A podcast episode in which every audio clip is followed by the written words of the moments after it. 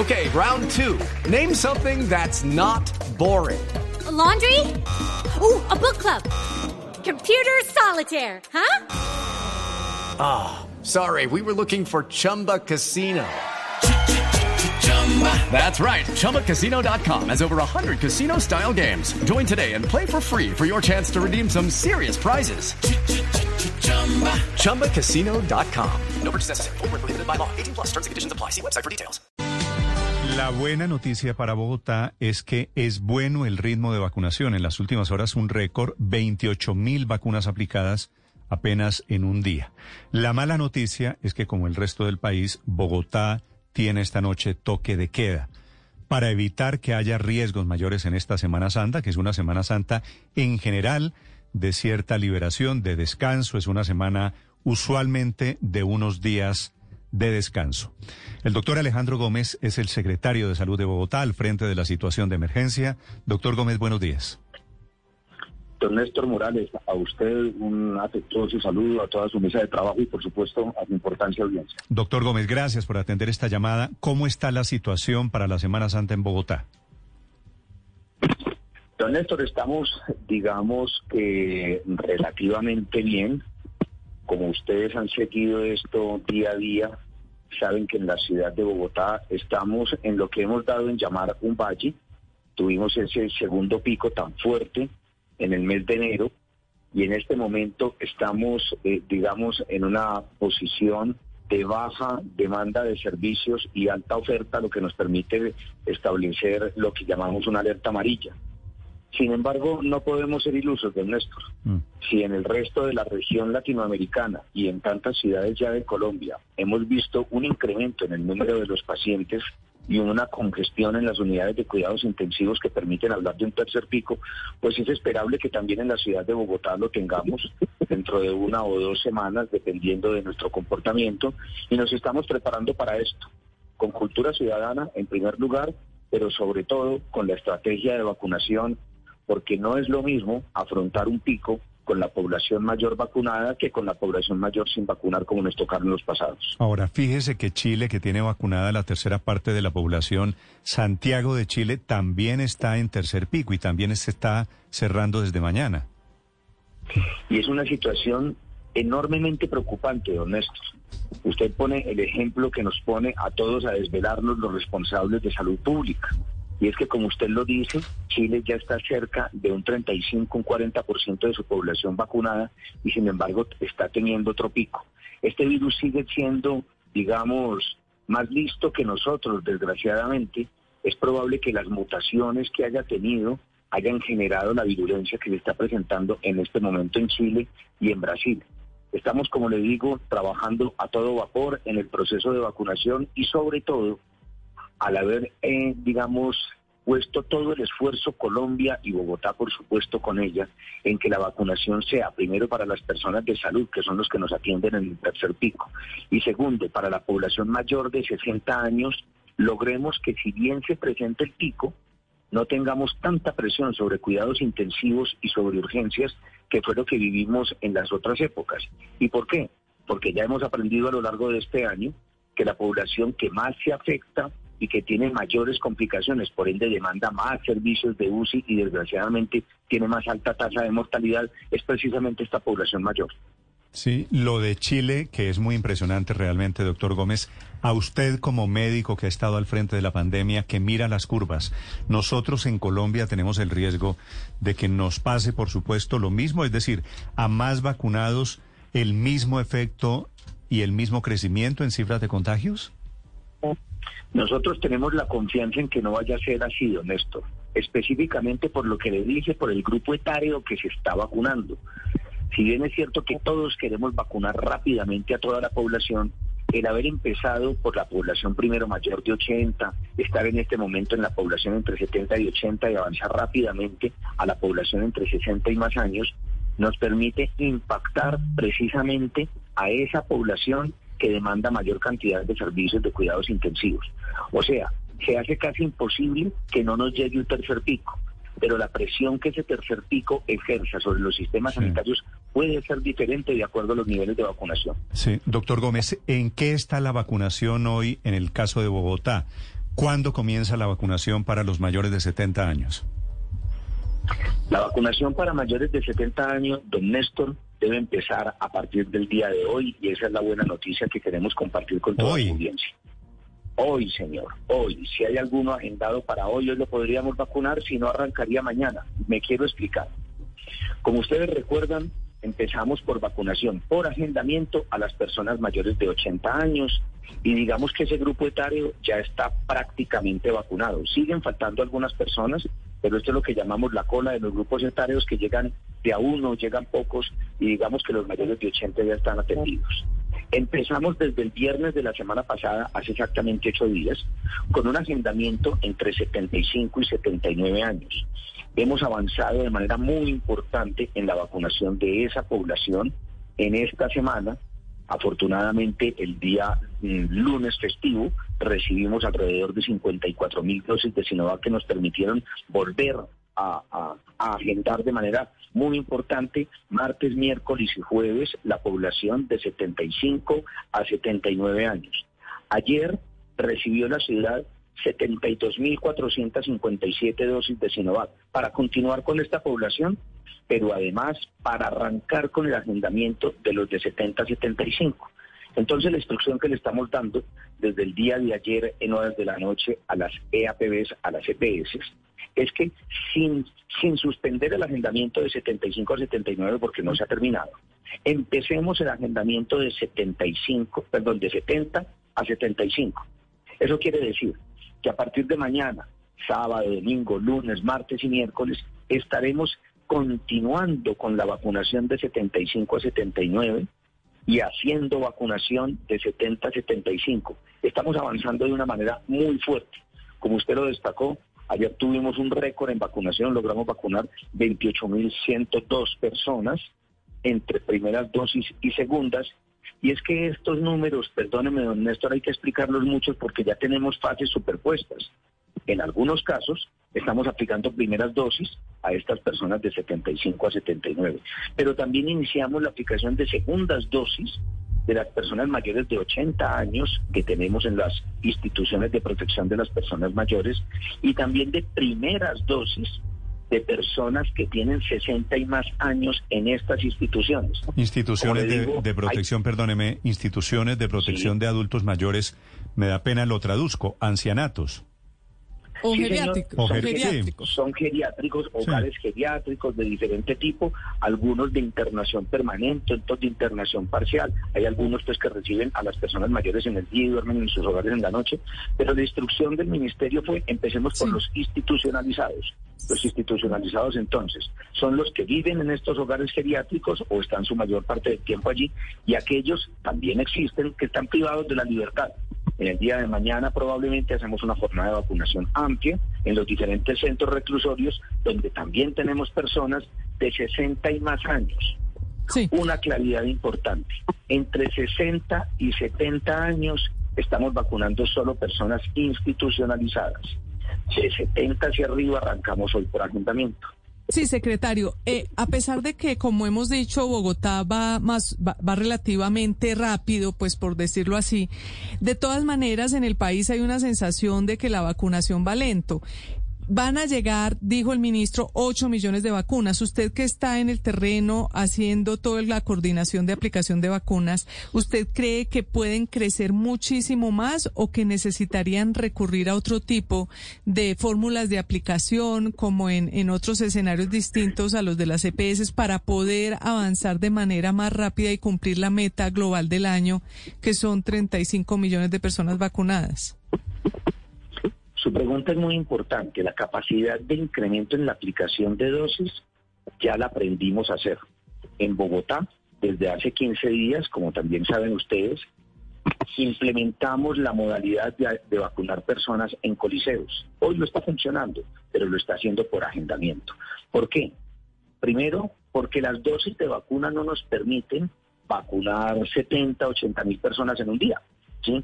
Pero también porque con esta población en particular, la población mayor que hoy estamos vacunando, es muy importante prevenir las aglomeraciones, no vaya a ser que el proceso de vacunación en sí mismo se constituya en un riesgo de contagio. Entonces el agendamiento está muy bien para las personas mayores.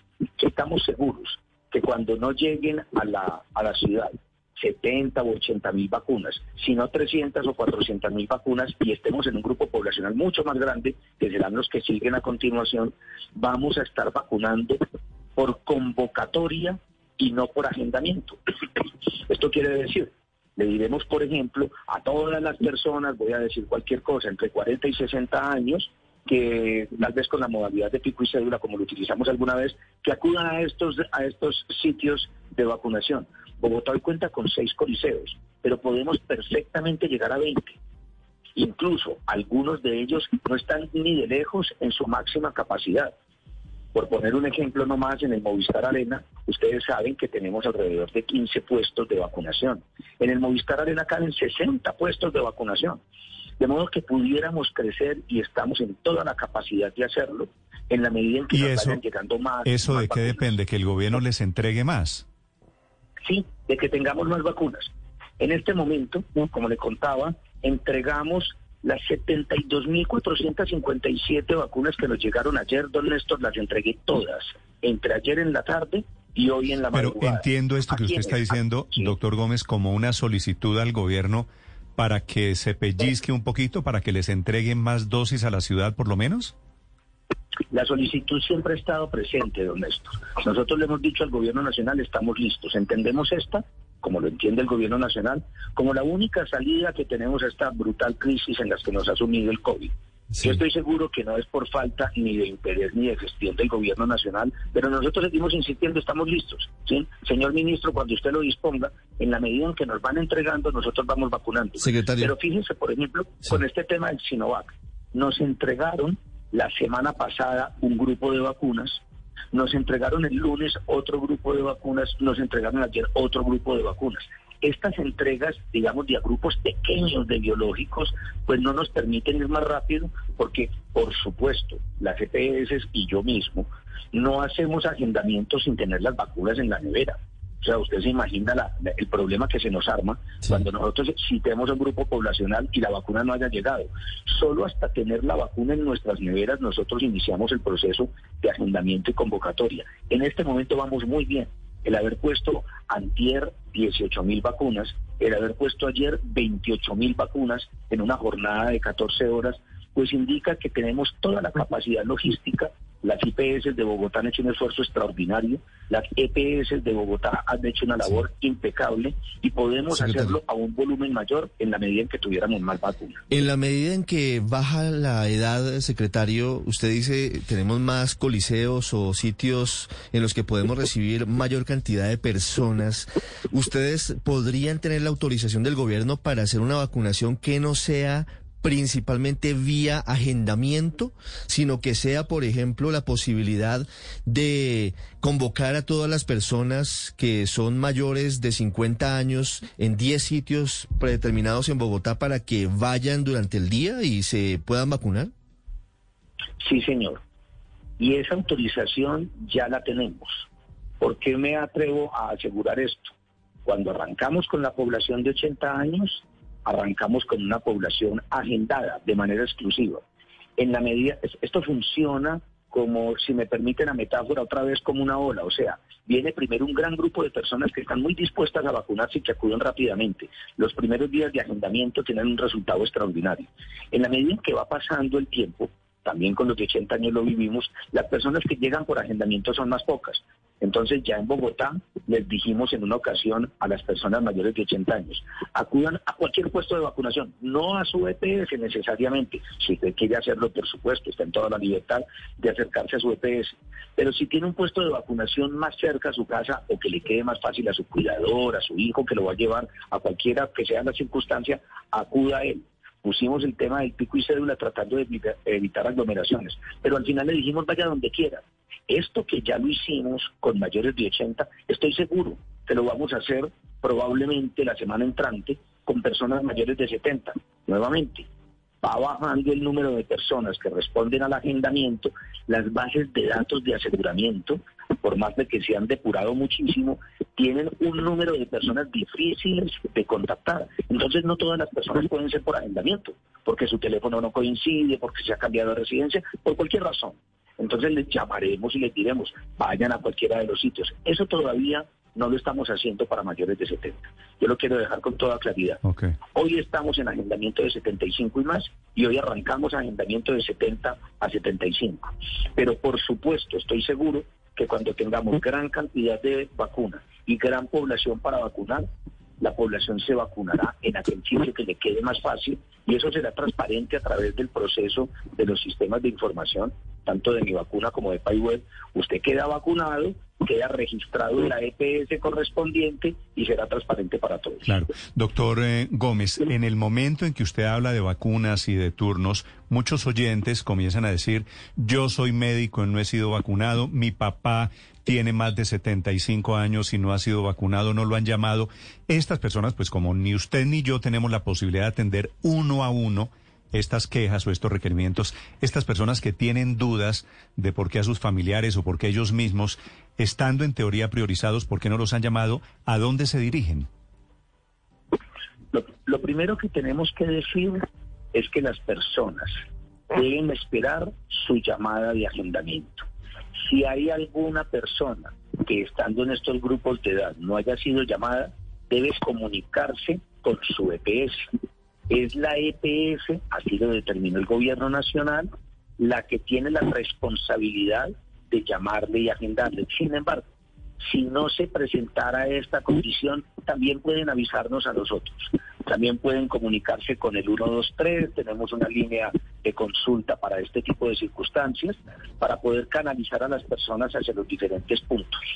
Esto con personas, una vez más, de 75 y más años en este momento y a partir de hoy de 70 y más años. Frente a las personas del sector salud que usted me menciona, don Néstor, hay un grupo importante de profesionales del sector salud que siendo como lo determina eh, eh, también la clasificación del Ministerio de primera línea, que están en el frente de batalla, no han sido vacunados. ¿Por qué?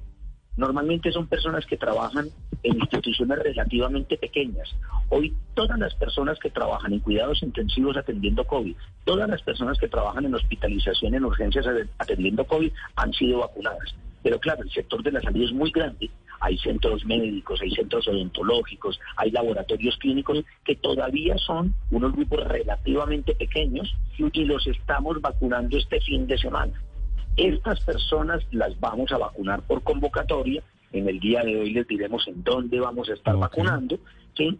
y les diremos, ya usted no espere un agendamiento ni que vayan a vacunarlo a su clínica. Usted puede asistir a cualquiera de estos sitios y de acuerdo a estas indicaciones le vamos a vacunar con todo gusto. Ah, esa es una, es una estupenda noticia porque tengo muchos mensajes de médicos, de personal de la salud o de mayores de 70 años que están escuchándolo, doctor Gómez, y que están, por supuesto, ansiosos para saber en qué momento se produce esa llamada. Una pregunta final, doctor Gómez.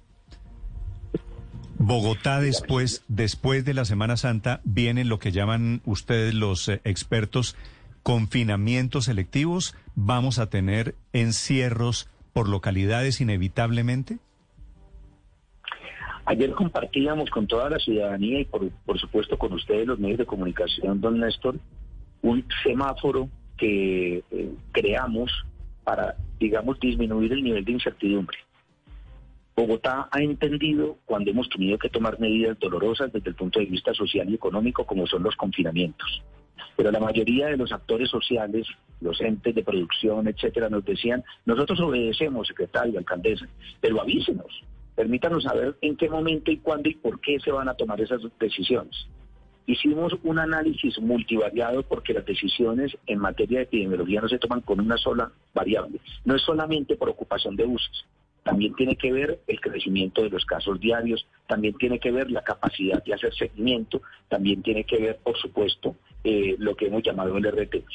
En este caso, Bogotá tiene cuatro estadios posibles, o bien alerta verde, y es el menor nivel de, de estrés del sistema sanitario, o bien alerta amarilla, que es como estamos en este momento, en donde tenemos alrededor de 10.000 personas con casos activos en Bogotá. Hoy, por ejemplo, acuérdese que llegamos a tener días de 60.000 personas activas, hoy estamos en 10, pero tenemos nuestras unidades de cuidados intensivos en una ocupación del orden del 50, 54%, como amanecimos en el día de hoy, para la atención del COVID. Ahí todavía podemos responder bastante bien.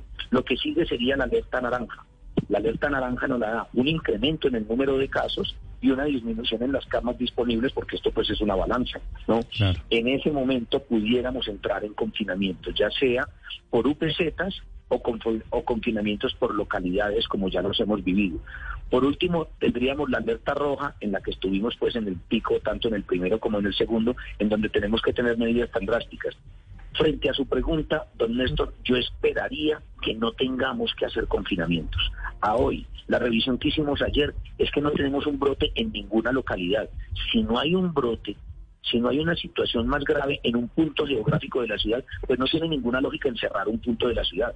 Esos 10.000 pacientes que tenemos hoy activos los tenemos distribuidos de una manera un poco aleatoria por toda la ciudad, entonces el confinamiento localizado no se justifica.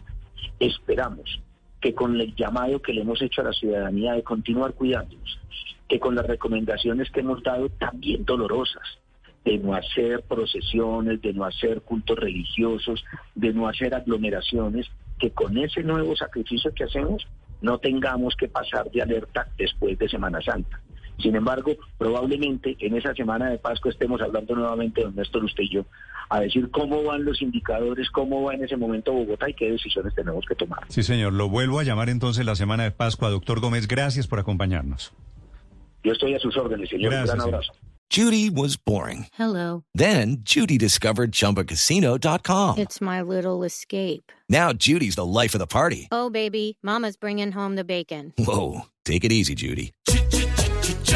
The Chumba life is for everybody. So go to ChumbaCasino.com and play over 100 casino style games. Join today and play for free for your chance to redeem some serious prizes. ChumbaCasino.com. No purchase necessary. Void where prohibited by law. 18 plus terms and conditions apply. See website for details.